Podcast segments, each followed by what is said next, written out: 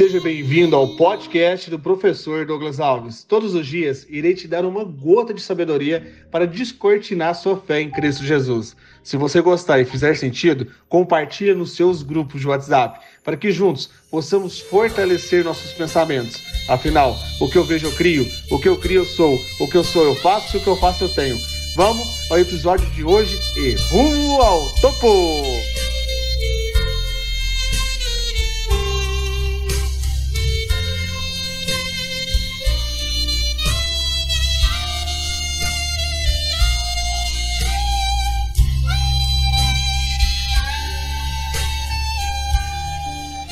13 de outubro, uma quarta-feira poderosa em Cristo Jesus. Lucas capítulo 11, versículo do 15 até o 26.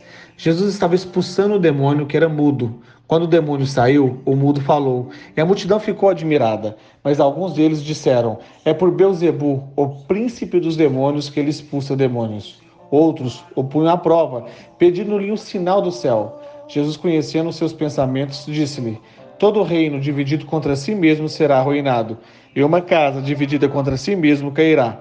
Se Satanás está dividido contra si mesmo, como o seu reino pode subsistir?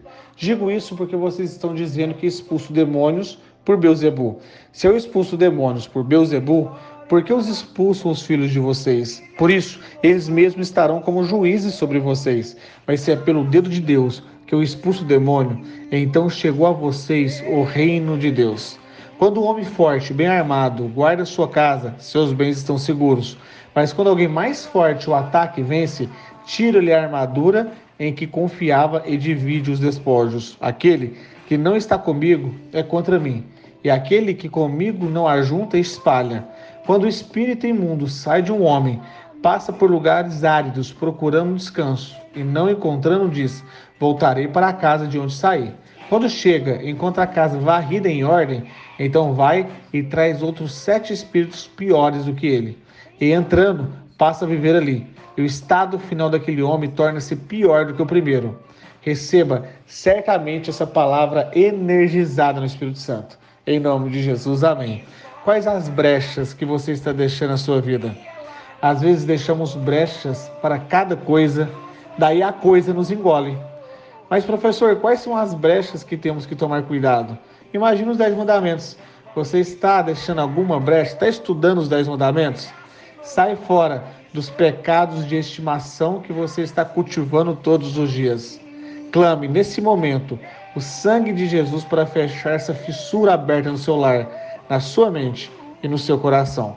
Que assim seja. Amém. Hoje estarei ao vivo na aula 3 de 3. Separei as melhores aulas e montei o programa Tricampeão para que você tenha o passo a passo das vendas no mundo digital. E hoje chegamos no fim do campeonato e espero por você para que verdadeiramente possamos juntos ir descortinando as estratégias testadas e aprovadas e no seu negócio, no seu nicho, para você também conseguir resultados no mundo digital. Posso esperar, não? Vai começar daqui a pouquinho, 11 e 7. Hoje, com convidados mega especiais. Meu time de professores e brevemente os seus professores, porque o que eu vejo, eu crio. E vamos rumo ao topo!